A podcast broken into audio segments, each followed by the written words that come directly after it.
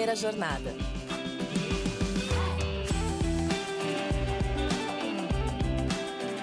Salve, salve! Sejam todos muito bem-vindos a mais um episódio do Primeira Jornada, um programa papo reto feito pela SPM que te ajuda a escolher uma carreira e refletir sobre o seu futuro profissional. Eu sou a Coelho, estou aqui para te acompanhar na descoberta desse universo de possibilidades e caminhos do mercado de trabalho. Você já parou para pensar por que as pessoas adotam determinados comportamentos em determinadas situações? E quando isso envolve decisões de consumo? Se você já se fez essas perguntas, provavelmente vai se interessar pela graduação em Ciências do Consumo, um curso indicado para quem quer saber tudo sobre o comportamento humano. Mas o que, que se aprende em um curso como esse? Quais são as áreas de atuação e onde pode trabalhar um profissional com essa formação?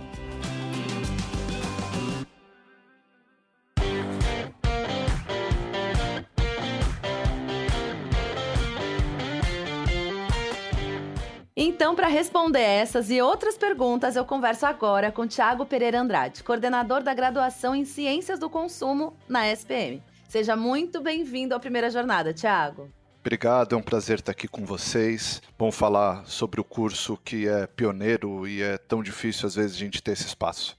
Ótimo, vamos contar mais sobre ciências do consumo, né? Falar mais sobre esse curso que deve gerar muitas dúvidas. Acho que você vai esclarecer bastante aqui pra gente, Thiago. Começando assim, existem mitos sobre essa carreira, sobre ciências do consumo?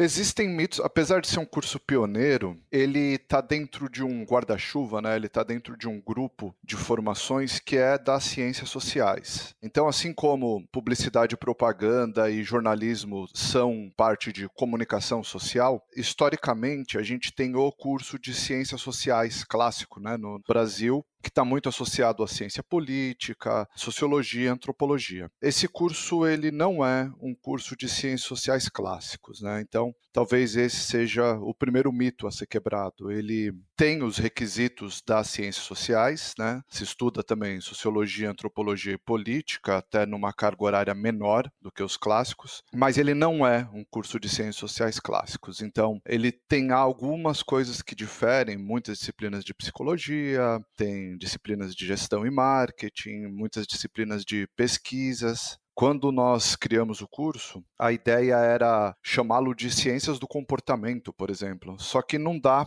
para a gente dar um nome desse, porque existe uma restrição do MEC, né, do Ministério da Educação. Então nós teríamos que associá-lo a alguma grande área já existente. A área mais aderente foi as ciências sociais, e até mesmo quando a gente recebeu o reconhecimento do MEC, os professores que vieram avaliar o curso na faculdade, eles avaliaram com a nota máxima, com a nota 5, né, dizendo que, inclusive, a gente estaria revolucionando uma área que está em crise. Né? As ciências sociais clássicas, elas vêm fechando turmas em diversas faculdades em todo o Brasil, e a gente está numa crescente, a gente está recebendo cada vez um número maior de estudantes. Então, ela foi vista com ótimos olhos. Então, eu acho que o primeiro mito é esse, de que não é um curso de ciências sociais clássicos, é um curso pioneiro. E o segundo mito está muito associado com algo que os jovens, quando vão escolher uma carreira, eles acabam tendo medo, que é, poxa, eu gosto muito de humanidades, eu gosto muito das carreiras de humanas, só que eu tenho medo de ficar sem emprego. Muita gente quer fazer história, filosofia,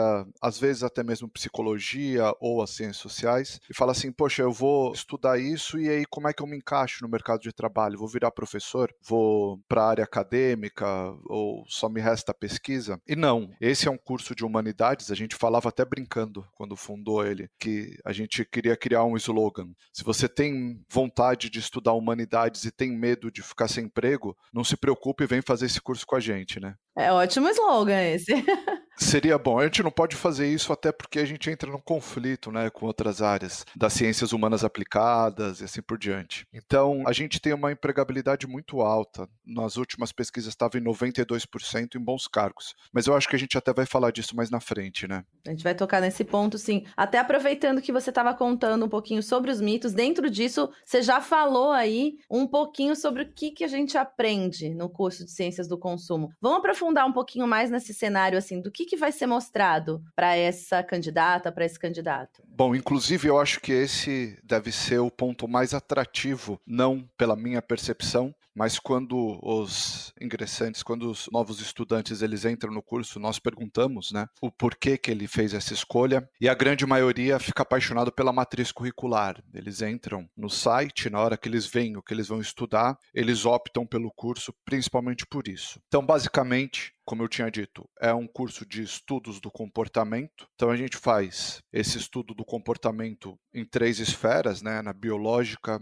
psicológica e a social. A biológica eles vão ter aula de neurociências, é a menorzinha né, no curso, mas mesmo assim é algo importantíssimo. Existem várias agências que estão com o departamento de neurociências crescendo, né, é uma temática que está bombando. Na psicológica, eles têm inúmeras disciplinas de psicologia e também de psicanálise. É o curso que mais tem, na verdade, disciplinas de psicologia sem ser a graduação em psicologia mesmo. E a parte social, que adere às ciências sociais, é antropologia e a sociologia. Eles têm também aula de política, são poucas, mas de antropologia tem antropologia da religião, teorias antropológicas, tem antropologia clássica e sociologia também, sociologia contemporânea sociologia clássica, sociologia urbana e até sociologia do futuro. E aí, além dessas três dimensões do estudo do comportamento humano, tem também uma carga muito alta de pesquisas. Eles serão pesquisadores natos, os egressos desse curso, eles são bons em investigar as coisas. E além disso, o DNA da faculdade, né, da SPM, que é marketing e gestão. E tem uma curiosidade, algumas disciplinas que também são pioneiras e são de temas emergentes, né? São temas que no mundo contemporâneo eles estão em voga, eles estão sendo muito discutidos, como, por exemplo, bioética. Então, a gente já tinha a disciplina de bioética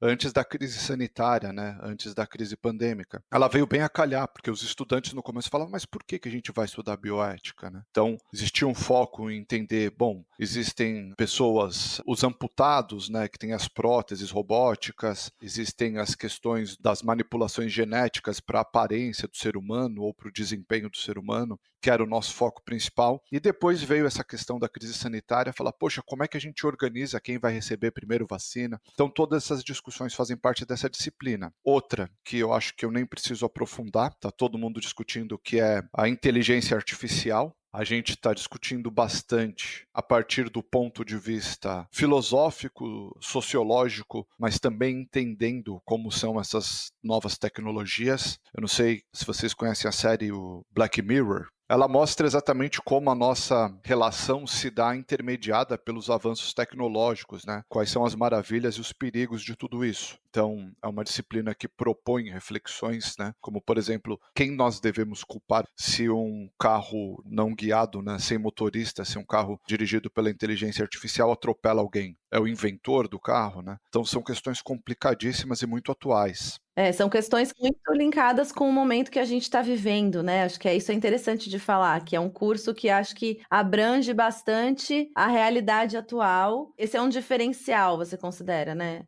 Exatamente. Esses pontos, essas disciplinas que eu estou trazendo, elas são sempre remodeladas, sempre flexíveis. A gente traz especialistas, os professores estão sempre tentando se atualizar, porque, como a gente estava pesquisando, existem várias pesquisas que dizem isso, vocês podem colocar aí na internet. Há a ideia de que no futuro próximo, mais de 80% dos empregos que existirão, ou das profissões que existirão, ainda nem foram inventadas, né? Então a gente tem que estar tá antenado, rediscutindo o cenário do mundo contemporâneo, tem que a todo momento ver o que está em pauta, o que pode surgir, e esse é um curso que se propõe a isso. Muito legal, Thiago. Isso daí é bem interessante de pensar, né? Que é tudo mutável, as coisas estão acontecendo enquanto a gente está ali estudando. Então, é um curso que está sempre se atualizando, né? Acho que isso também até indica um pouquinho essa coisa que você falou anteriormente sobre o candidato ou a candidata serem investigadores natos, né? Você traçaria um perfil do aluno de ciências do consumo? Assim, o que, que você poderia dizer para quem está se identificando aí com o que você está falando? Tem um perfil? Olha, que bom que a gente está em sincronia. Eu acho que eu estou me expressando bem porque você já foi direto no ponto aí. O perfil é exatamente esse que você trouxe. É um perfil de um questionador, né, de um investigador. É uma pessoa, acima de tudo, curiosa mas também indignada. O perfil principal é de quem quer transformar o mundo em um mundo melhor. Então, historicamente, isso se dá, é o que eu estava falando no começo né, da nossa conversa, entre uma cisão entre ciências humanas aplicadas, que é marketing, administração, e as ciências humanas clássicas, que passa por filosofia, história e assim por diante, a gente tenta unir, na verdade, essas duas áreas que antes estavam rivalizando, né? que estavam distantes. Então, é a pessoa que gosta de humanidades, mas também é antenada nas tecnologias. É a pessoa que quer transformar o mundo, mas ela quer ter um bom emprego também. Ela não quer fazer isso só na base da revolução, né? Ela vai ser uma contramola resistente dentro da sociedade. É uma pessoa que vai trabalhar muito com a questão de diversidade e inclusão. E também o que a gente percebe que há um mantra, né? As formações clássicas no Brasil, como engenharia, direito, medicina ou até mesmo administração de empresas, entre outras, ou seja, a maioria dos jovens acabam optando por essas formações. Talvez o perfil principal principal desse jovem, desse interessado, seja não querer seguir nessas formações clássicas, né? É uma pessoa que não está se achando com o cardápio que está sendo toda hora proposto aí. Então ele é curioso, transformador e não se adapta. Talvez fosse esse o melhor perfil. Isso é um alento aí para quem não está conseguindo se encontrar nos direcionamentos mais tradicionais, né? Acho que muita gente vai conseguir olhar para cá e falar, ah, tem um lugar para mim, né? E você até comentou, Tiago, sobre essa coisa da visão humana, né? Do cuidado com a parte humana, mas também pensando como um negócio, né? A questão do empreendedorismo dentro das ciências do consumo, ela cabe? Faz sentido?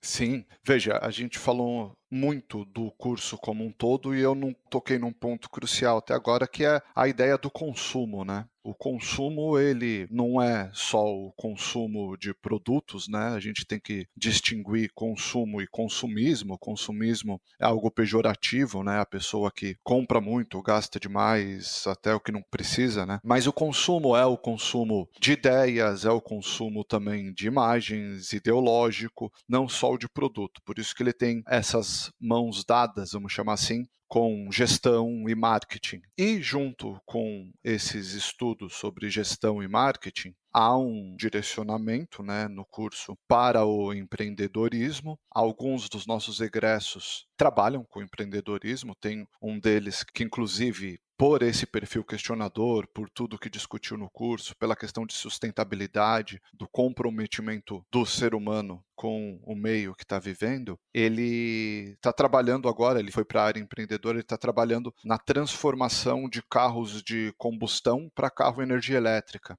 pensando no meio ambiente, pensando na segurança humana. Inclusive na SPM tem a incubadora de negócios, né? É um departamento, é uma área voltada para os estudantes e vários dos nossos estudantes de ciências do consumo estão ganhando destaque, eles estão se destacando na incubadora de negócios, estão criando startups. Então tem esse viés que é um perfil da faculdade mesmo, né? De preparar o estudante para o mercado de trabalho, seja em qual área ele quiser. Sim, a incubadora de negócios a gente fala bastante dela aqui em vários episódios. É bem interessante pensar nesse aspecto empreendedor. Então é legal saber que dá para pensar bastante. Inclusive, esse exemplo que você deu foi muito legal do empreendedorismo unido a uma preocupação social, ambiental. Dá para ter. E, Tiago, pensando assim, hum. no que a pessoa que se forma em ciências do consumo pode trabalhar dentro do mercado, dá uns exemplos para a gente entender um pouquinho melhor onde esse candidato ou candidato vai entrar no mercado.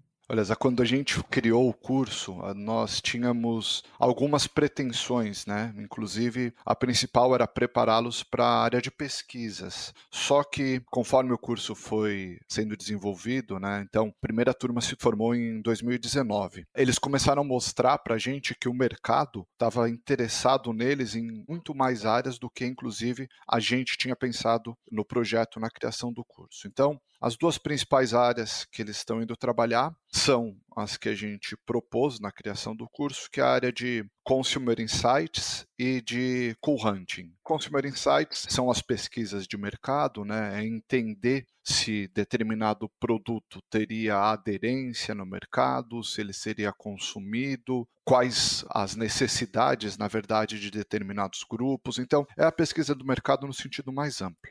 E cool hunting, se tivesse uma tradução, talvez seria caçadores de tendências, né? são as pessoas que de alguma maneira estão acompanhando a sociedade para entender quais serão as demandas sociais e transformar aquilo em negócio. Essas duas são as áreas principais, só que aí é o que eu falei. Teve gente que começou por ter esse tipo de entendimento, né? Os nossos egressos, nossos estudantes, começaram a trabalhar com moda. Então, várias ex-alunas, na verdade, foram para a área de moda. As empresas para quais elas foram amaram essa formação. Tem muita gente trabalhando também nos planejamentos das agências, né? De publicidade e propaganda. Ou seja, é o cérebro por trás das campanhas publicitárias, né? É onde começa na nascer, quem organiza tudo isso. Tem muita gente na gestão de diversidade e inclusão nas empresas, que é uma área nova. Pelo curso propor sempre algo novo, essa área ela acabou aderindo, ela acabou puxando muitos nossos estudantes. Além das formações clássicas, né? Educação, área acadêmica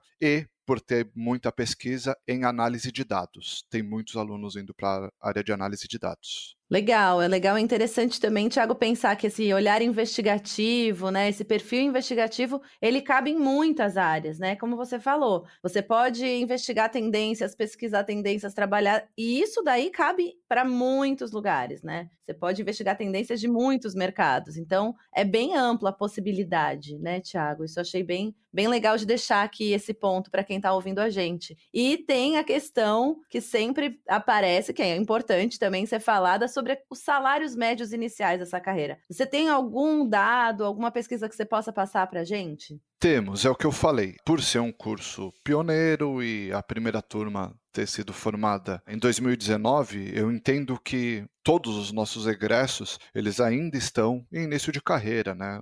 Então, os egressos que têm mais tempo no mercado estão aí com 4, 5 anos, né? E o que a gente tem observado é uma variedade grande, desde gente que está recém-formado, tem seis meses, um ano de formado que está ganhando 3 mil reais, né? Que é um salário bom para quem está começando, se for entender a realidade brasileira hoje. E temos gente que está em gestão de pesquisa ou de cool hunting, que está morando em Barcelona, em Amsterdã, com salários de um pouco mais até de 4 mil euros, né? Na conversão aí dá um salário alto, né, para os padrões brasileiros. Então, se considerar a amplitude do que, que é esse início de carreira, a gente tem pessoas em todos os degraus, mas eu entendo que todos eles estão começando, alguns com um salário inicial muito bom e outros muito surpreendente pelo pouco tempo que estão no mercado, né? Porque você imaginar a pessoa ganhando um pouco mais de 4 mil euros com carreira consolidada no exterior é muito bom, é uma coisa rara inclusive difícil de qualquer graduação prometer. Exatamente. Eu acho que é uma noção legal da gente ter que, assim, existe possibilidade de ascender bem no início, né? Então, assim,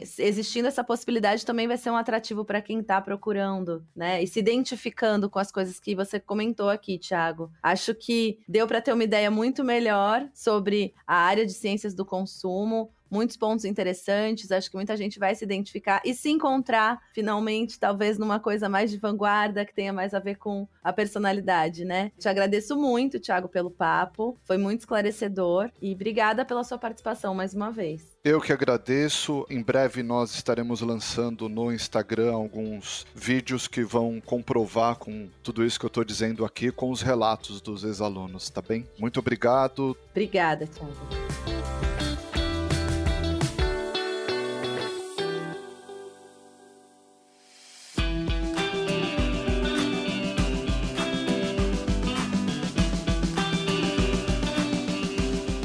Bom, no episódio de hoje a gente descobriu o quão interessante é a área de ciências do consumo. Viu como ela pode ser uma boa possibilidade de carreira? Então não se esquece de seguir o Primeira Jornada na sua plataforma de podcasts preferida e recomendar o programa para seus amigos. Primeira Jornada é produzido pelo Núcleo de Conteúdo da SPM em parceria com a Maremoto. Eu sou Zá Coelho, host do programa, e trabalhei junto com essa equipe. Concepção, curadoria e produção executiva, Jorge Tarquini e Felipe Oliveira. Roteiro, Lucas Scherer. Produção, Thaís Santiago. Técnica de gravação, Andréa Xavier. Edição e sonorização, Tamires Pistorese. Coordenação de edição, Adriana Sanches. Coordenação geral Maremoto, Vinícius de Lima. Até mais, fui!